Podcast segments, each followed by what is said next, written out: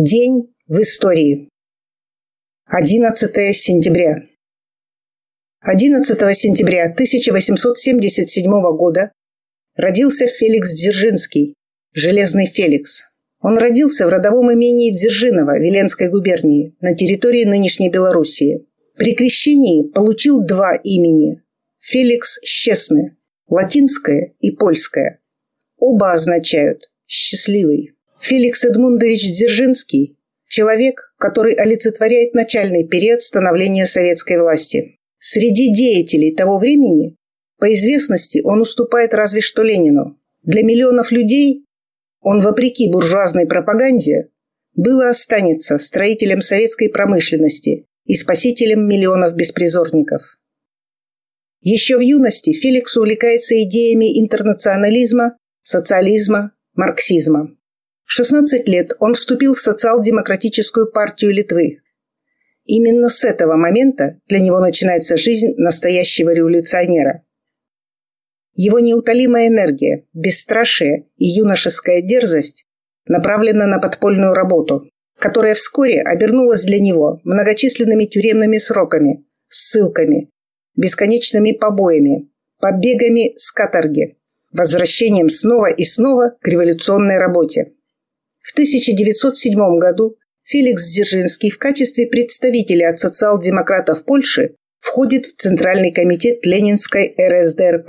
К 1917 году за спиной Дзержинского находится более 11 тюремных заключений.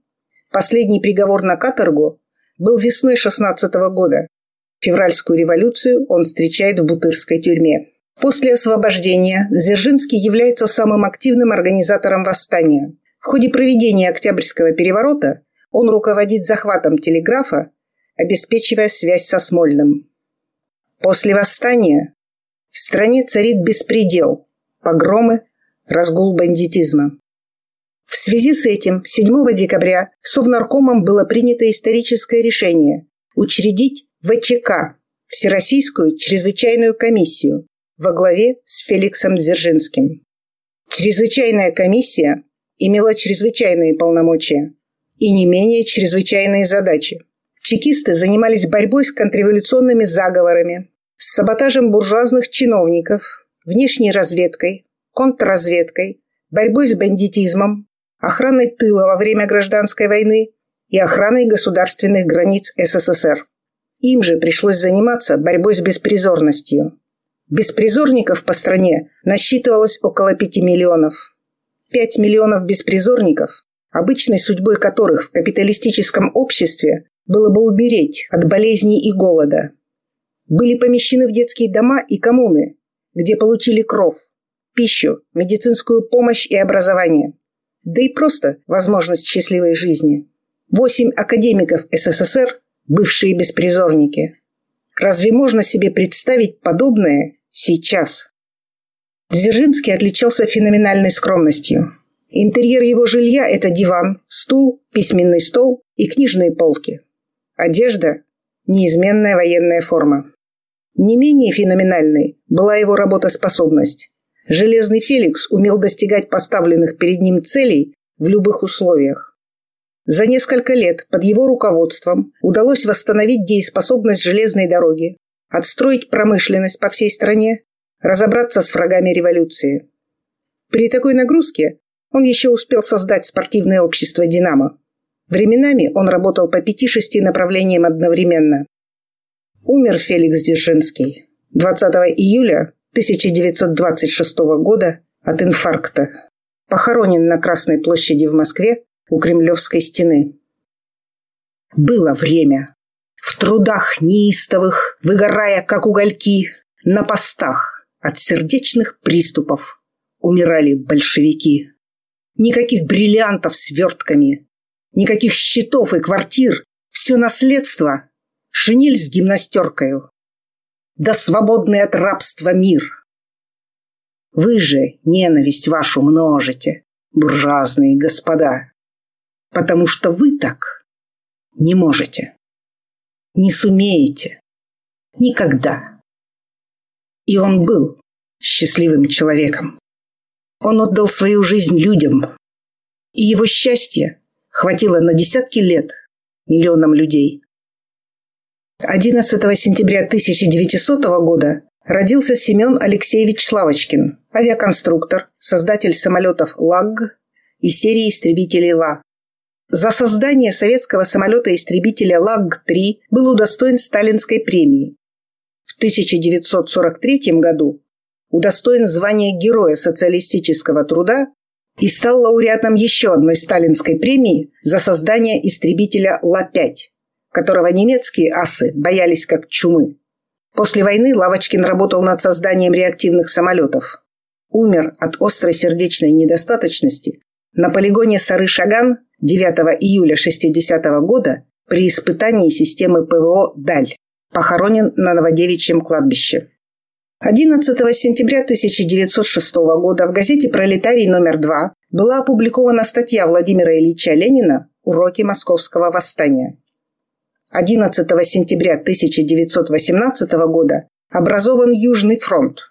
К началу октября войска Южного фронта состояли из пяти армий – 8, 9, 10, 11 и 12. В тот же день образован Северный фронт. В состав фронта вошли 6 и 7 армии. В 1919 году в Москве принимают постановление об открытии вечерних курсов по подготовке рабочих и крестьян в высшую школу при вузах, школах и в качестве самостоятельных учреждений.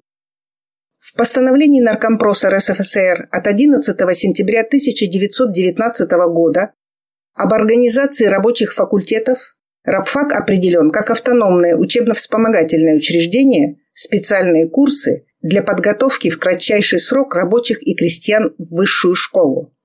11 сентября 1919 года при нападении красных партизан на занятую деникинцами Слободу Воздвиженскую, ныне в черте Грозного, погиб видный чеченский большевик Асланбек Джамалдинович Шерипов. Победу революции 1917 года и свержение царизма.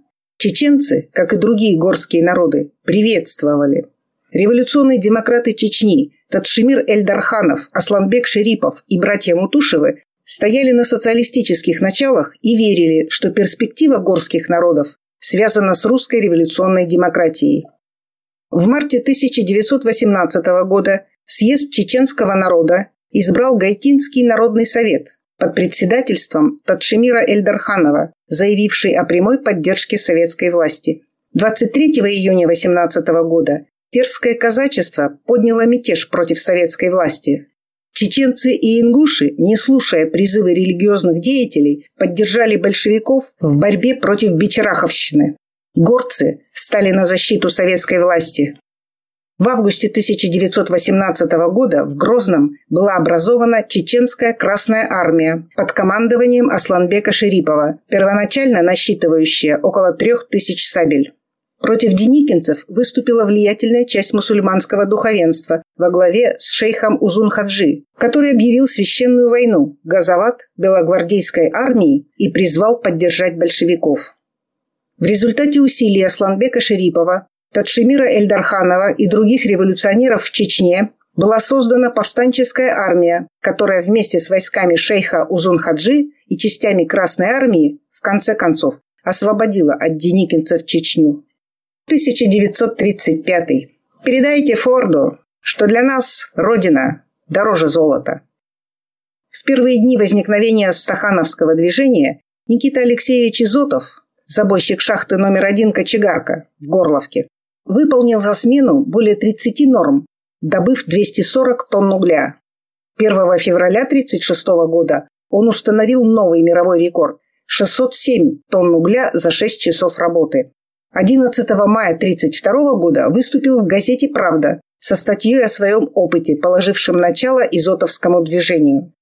Бригада, которой руководил Александр Харитонович Бусыгин, новатор производства, кузнец Горьковского автозавода, установила рекорд, отковав за смену 966, а затем 1001 коленчатый вал при норме 675.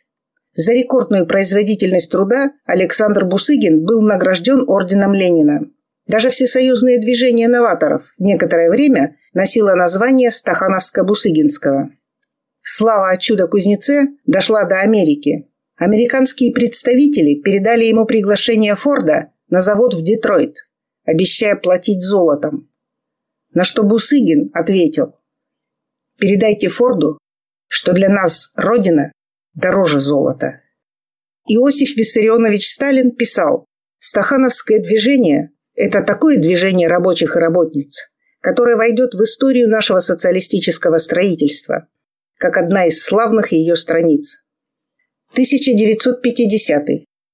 В соответствии с постановлением Совета министров СССР от 11 сентября 1950 года по инициативе Иосифа Виссарионовича Сталина было принято решение о строительстве главного туркменского канала Амударья-Красноводск. В среднем в адрес стройки в 1951-1952 годах поступало ежемесячно до тысячи вагонов. Московские, уральские, ленинградские машиностроители слали технику. Дон – уголь, Сибирь – лес, Ташкент – кабель, заводы ЗИС и ЗИМ – автомобили, Алтай, Челябинск, Сталинград – тракторы и бульдозеры, Барнаул – земснаряды. Ленинградская библиотека имени Салтыкова-Щедрина прислала 8,5 тысяч книг. На стройку приезжали выдающиеся деятели культуры и искусства, кинооператор Роман Кармен, певица Тамара Ханум, скрипач Исаак Рейдер и многие другие. 11 сентября 1973 года корабли ВМС Чили, участвовавшие в совместных с ВМС США маневрах «УНИТАС», проходивших у берегов Чили, обстреляли порт и город Вальпараисо, затем высадили десант и захватили город. Это был необычный мятеж гарнизонного типа. Это была хорошо спланированная военная операция, в центре которой была осуществлена комбинированная атака с применением артиллерии, авиации и пехоты. Целью переворота, который был подготовлен ЦРУ США, являлось свержение законно избранного президента Сальвадора Альенде, которого так и не удалось отстранить от власти невоенным путем. В 9.15 мятежники под командованием генерала Хавьера Паласиаса начали обстрел и штурм президентского дворца Ламанеде, который защищало около 40 человек. Штурм осуществлялся с участием танков и авиации. Во время штурма президентского дворца президент Альенде погиб. После переворота была образована военная хунта под предводительством Аугуста Пиночета, которая была лояльна США и управляла страной почти 20 лет. После захвата власти Пиночетом инфляция превратила чилийские скуда в настолько дешевую макулатуру, что в 1975 году вместо нее пришлось вводить новую валюту. Безработица достигала 30%. Из страны уехал каждый десятый житель. В основном образованные специалисты. Крестьяне уехать просто не могли. Во время переворота и после был создан ряд концентрационных лагерей для политических заключенных, наиболее известными из которых является концлагерь, созданный на стадионе Сантьяго. Стадион использовался для интернирования 40 тысяч задержанных противников военного режима Аугуста Пиночета после государственного переворота. На поле и трибунах стадиона держали мужчин, женщин в раздевалках плавательного бассейна и смежных зданиях, а допросы проводились на велодроме. На стадионе Чили, также превращенном в концлагерь, был зверски убит известный режиссер, поэт, композитор и певец Виктор Хара. В течение четырех дней его избивали, пытали током, ломали руки. Затем Виктору Хара отрубили кисти рук, потом проломили голову. В его тело было выпущено 34 пули. Мертвого певца повесили рядом с его гитарой. За время хунты, по некоторым данным, было убито и замучено около 30 тысяч человек. Никто так и не понес наказание, так как после ухода Пиночета в высших должностных чинах осталась масса его сторонников, связанных с ним в том числе и кровью. Несмотря на неоднократные попытки осудить самого Пиночета, по множеству пунктов обвинения, включая массовые убийства политических оппонентов, торговлю наркотиками и оружием, Привлечь к суду его так и не удалось. За спиной фашистов стояли демократические Соединенные Штаты Америки. Это был один из эпизодов политики фашизма на экспорт. Фашизма, который в упор не видят наши якобы левые либералы.